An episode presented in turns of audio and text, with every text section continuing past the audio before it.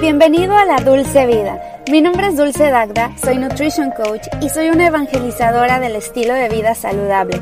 Aquí vas a encontrar toda la información de nutrición, fitness, motivación y organización que necesitas para sentirte como nunca te has sentido. Quédate porque te quiero contar un chisme muy saludable. ¿Qué onda? ¿Cómo estás? Bienvenido a la Dulce Vida Saludable. Mi nombre es Dulce Dagda y es un gusto tenerte en un episodio más de mi podcast. El día de hoy voy a estar hablando, voy a hacer un review de este libro que está súper de moda que se llama The Glucose Revolution o La Revolución de la Glucosa de esta chica llamada Jessie Anschos ella es bioquímica y escribió un libro basado en muchísima evidencia científica, da muchas explicaciones muy interesantes y habla sobre la importancia que tiene la glucosa, cómo evitar los disparos de glucosa a lo largo de tu día, eh, llevándolo a, a tu vida normal, a tu vida diaria, hacks que son muy fáciles de llevar y de implementar en tu día a día para que no tengas esos spikes de azúcar todos los días y que no estés en esa montaña rusa como ella le llama. Y bueno, vamos a dar un review, te voy a contar, te voy a dar mi opinión. Hay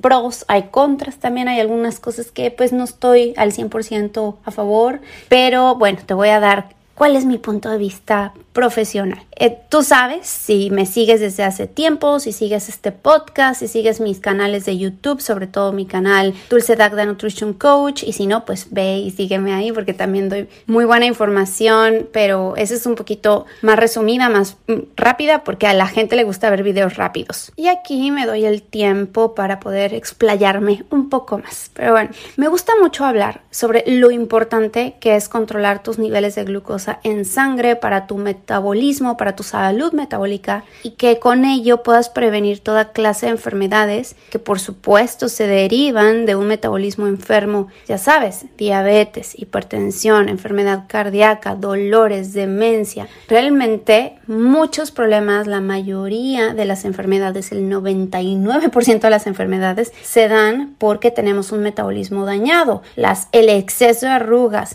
el envejecimiento rápido, acelerado, que no deberíamos estar envejeciendo de esa manera tan rápido, ¿no? O sea, no deberíamos estar teniendo los problemas que tenemos a la edad que nos empiezan a suceder. Tengo clientes que vienen conmigo con prediabetes y todavía ni siquiera cumplen 30 años. Así está la cosa. Entonces, por eso es tan importante y yo durante muchísimos años les he estado hablando de esto. De hecho, traje un monitor continuo de glucosa en mi brazo y les estuve enseñando, vean, o sea, la, la avena te dispara la glucosa y bueno, la gente se me vino encima. Les decía, el camote te dispara la glucosa glucosa. Tengan cuidado la manera en cómo lo consumen, no lo consuman solo. En fin, muchos hacks que pues ya, ya se han dicho durante muchos años, pero la ventaja es que esta chica lo puso todo en un solo lugar. Eh, y yo me topé con su cuenta, la cuenta de Instagram, hace ya algunos meses de esta chica Jessie P, pero se llama The Glucose Goddess, así es como la encuentras en Instagram. Ha duplicado, estaba primero como,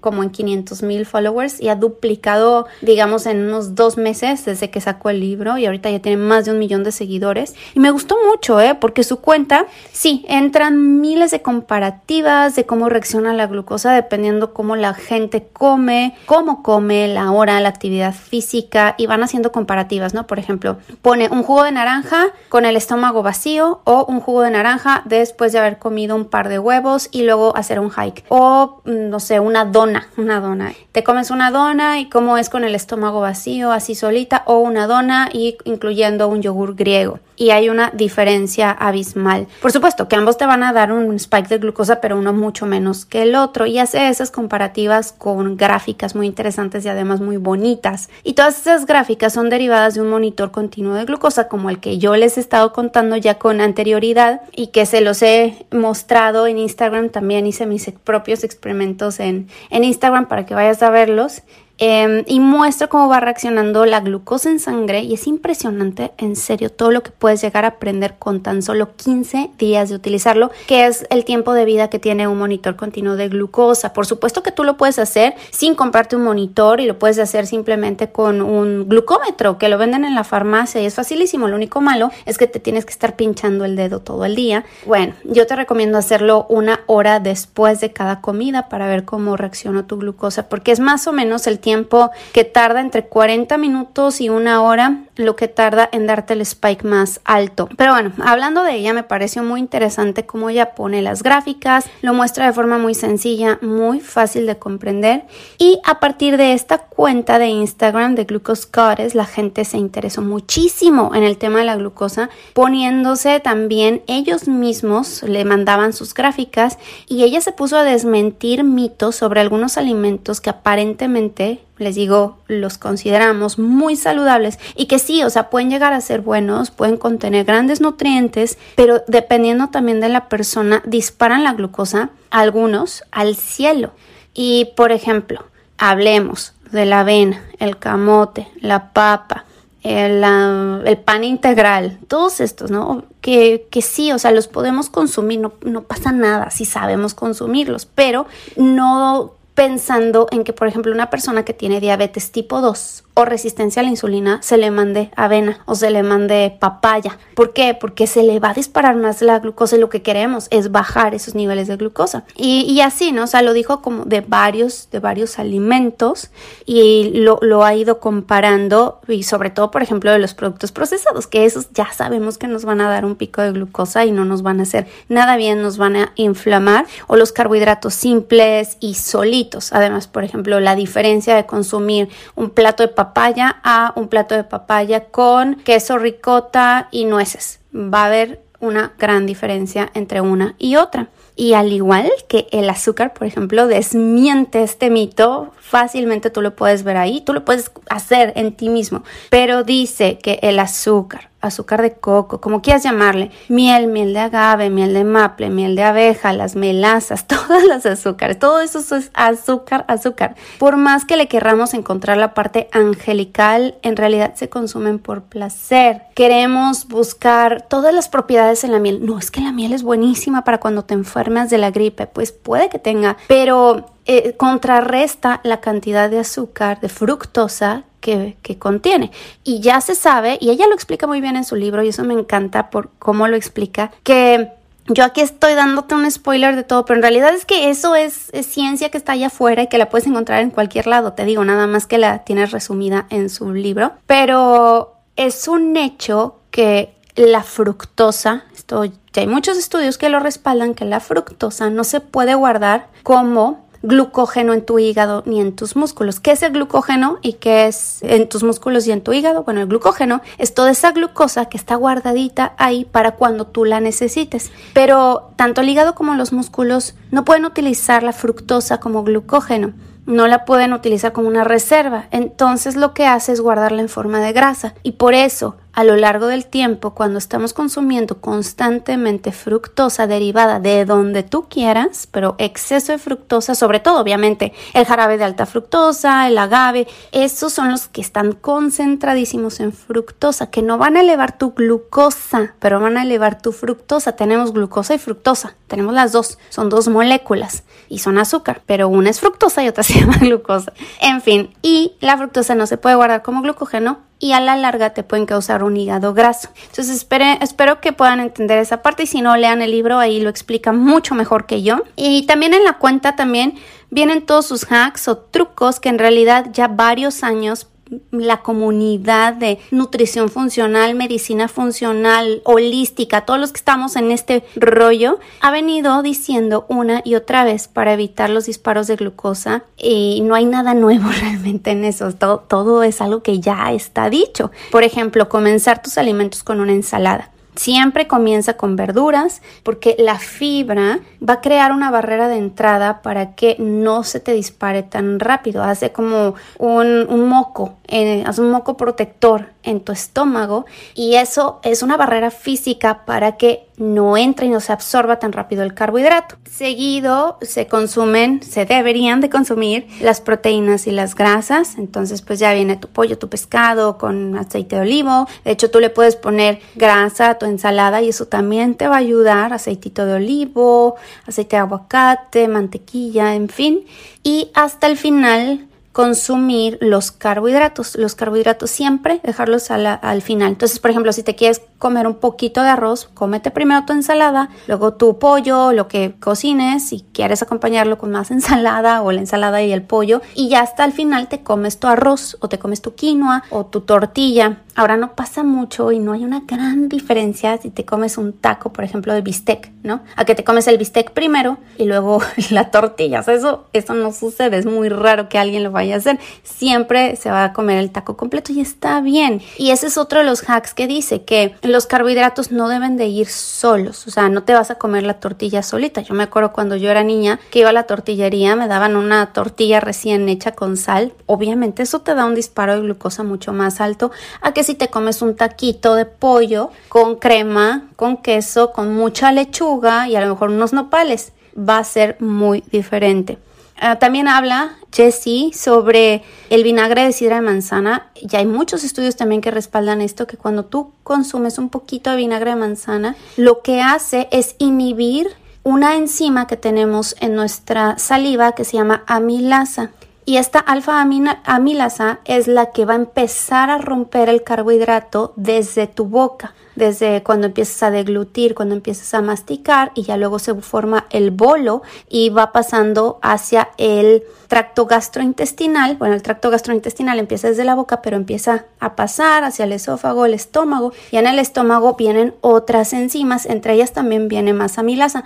Pero cuando tú inhibes un poquito la amilasa, le cuesta más trabajo al, al, estómago, al cuerpo también asimilar ese carbohidrato o romperlo, entonces se va a tardar más tiempo en romperlo en tu estómago porque no se va a asimilar tan rápido en tu boca. Ese es otro truco que más habla también y esto yo se lo mando a todos mis clientes. Les digo, tienes que caminar forzosamente 10, 15 minutos, se puede 20 después de cada comida. Porque cuando tú empiezas a caminar, lo primero que hace tu cuerpo es empezar a utilizar la glucosa como fuente de energía, porque es la primer fuente que el cuerpo le gusta, que es fácil de acceso y utiliza la glucosa. Entonces siempre después de, de comer, salte a caminar.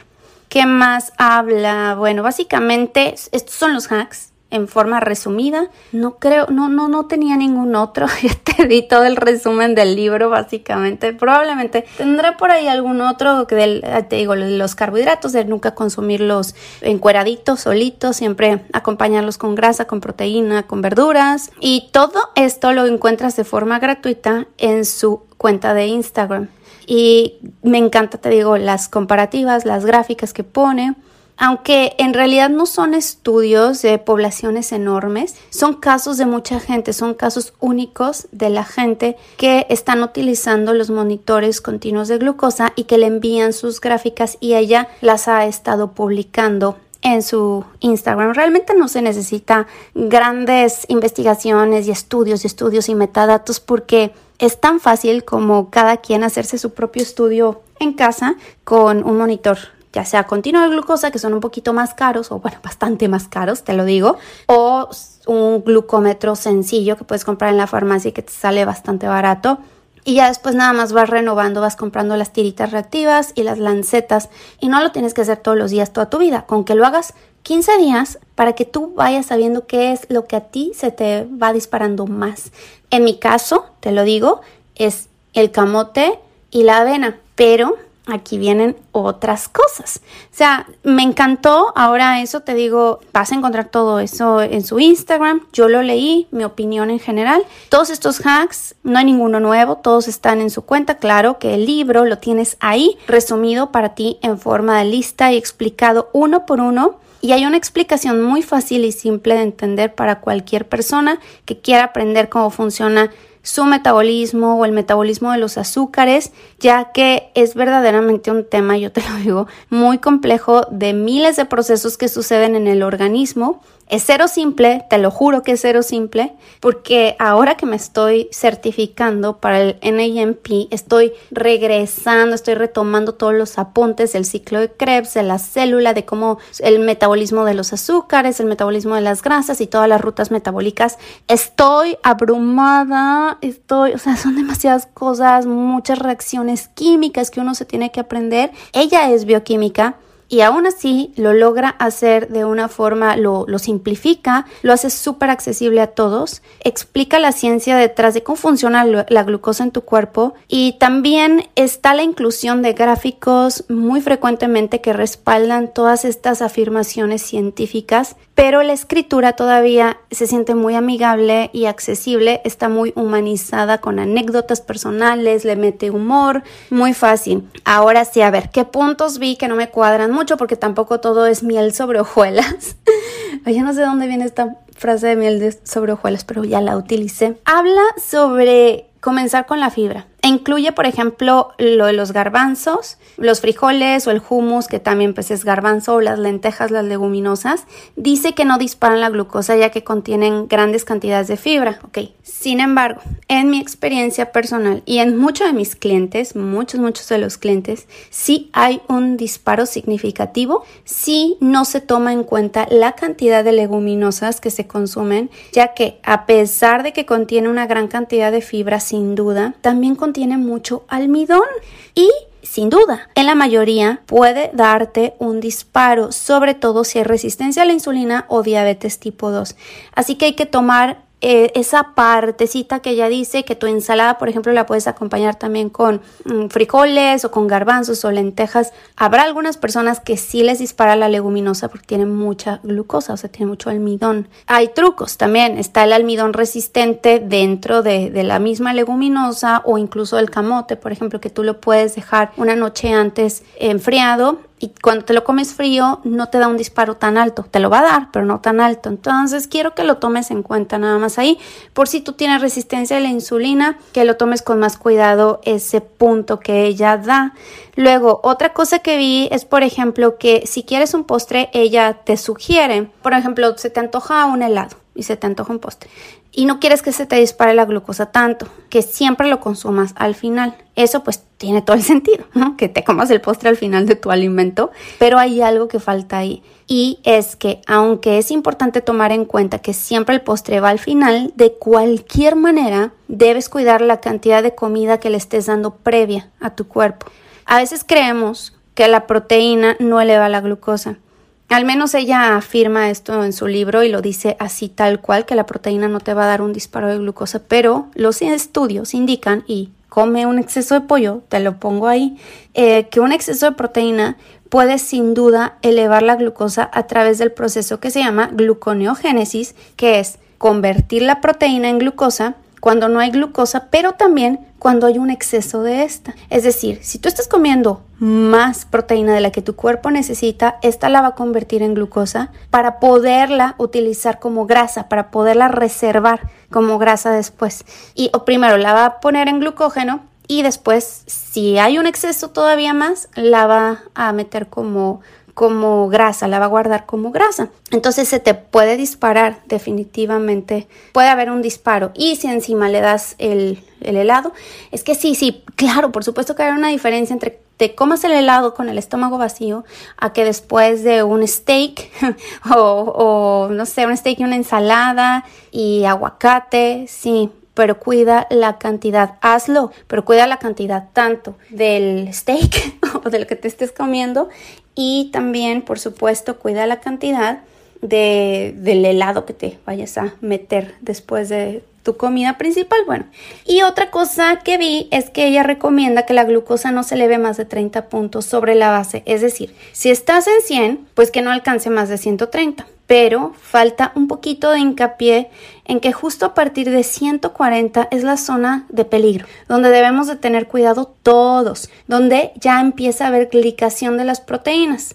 Entonces, tal vez no, esté, no estés teniendo un disparo de más de 30 puntos sobre la base, Pero si tu base es de 150, porque ya se te había disparado y se quedó ahí, puede que tengas resistencia a la insulina. Y de cualquier forma, aunque tengas un disparo de 20, pero tenías de base 150, pues imagínate estás llegando a 170. Y según varios estudios de levels, eh, yo me baso mucho en levels. Pronto me van a mandar un monitor continuo de glucosa de ellos y ya te contaré qué tal, cuál, cuál es mi experiencia con ellos. Pero están metiendo muchísimo dinero en investigación y están haciendo estudios y estudios. Y el último estudio que sacaron en gente sana dicen que tu glucosa en ayunas no debería de pasar de 86 durante el día antes de comer, abajo de 100 y pospandrial, o sea, después de comer una hora, abajo de 130, que tu pico más alto del día no sea de 130 y de hecho lo ideal debería de ser que a lo largo del día ronde entre 70 y 120. Ni yo misma tengo 120 a veces, o sea, sí hay días que se me dispara 140 sin duda, 130 y cacho, pero trato de, todos los tips de Jessie me han servido de salirme a caminar, de tomarme vinagre de sidra de manzana, pero hay veces que me paso, ¿no? Me, me paso el carbohidrato o me pasé de la proteína y encima metí carbohidrato y entonces sí veo esos disparos, por supuesto, pero es un promedio que en el día a día, digamos, tengas entre 70, 130 y algún día tendrás algunos disparos, está bien, no te va a pasar nada. Y bueno, nada más, son solo algunos puntos que se deben de aclarar, ya que a veces la gente los toma tal cual y los aplica literal. Y recuerda que cada cuerpo es distinto y la misma forma de comer no va a reaccionar de la misma manera para todos. Depende mucho de la actividad física, de tu edad, de tu situación metabólica en la que te encuentres en este momento, el estrés, tu masa muscular, muscular influye muchísimo y muchos otros factores. Tu, tu sexo también. Yo veo entre mi esposo y yo, no hay mucha diferencia de edad y nos hacemos la, la, prueba de glucosa y él no se le sube, no se le dispara. ¿Por qué? Porque tiene otra eh, genética para empezar, porque tiene eh, el porque él es hombre, porque a lo mejor yo tengo mucha masa muscular, sin duda alguna, pero eh, él tiene a lo mejor otras fibras musculares que están haciendo que esté absorbiendo toda esa glucosa o probablemente también esté dando mucho más insulinazos que yo, no lo sabemos. Entonces, más vale tomar en cuenta, por favor, en general, mira, yo te diría que es de las mejores guías que puedes encontrar, sencillísima, muy, muy fácil de entender para la educación en nutrición y sobre todo la educación en metabolismo para cualquiera que desea aprender más y que no quiera complicarse la vida. Léelo. Se lee rápido, se lee fácil, está muy entretenido y pone ejemplos concretos y cercanos a cualquier persona. Te lo recomiendo. en términos generales, mi conclusión es sí vale la pena, solamente toma en cuenta esos pequeños, pequeños puntos que, que, te estoy dando. Recuerda que cada quien tiene que hacerse de su propio criterio, leer más información y que no sea tu única y exclusiva fuente, que también sea este podcast, que sean otros podcasts, que dudes de mí, que dudes de ella, que dudes de todo el mundo, porque al final lo más importante es tu opinión sobre cualquier cosa que vaya a impactar en ti mismo o en ti misma. Bueno, Espero que te haya gustado. Por favor, si te gustó este podcast, compártelo. Es la mejor forma de apoyarme para poder seguir creando más contenido. También recuerda que tengo dos canales de YouTube. Búscame como Dulce Dagda Nutrition Coach y Dulce Piel y Nutrición. Y también sígueme a través de Instagram. Que pases un excelente día y nos escuchamos la próxima semanita. Bye.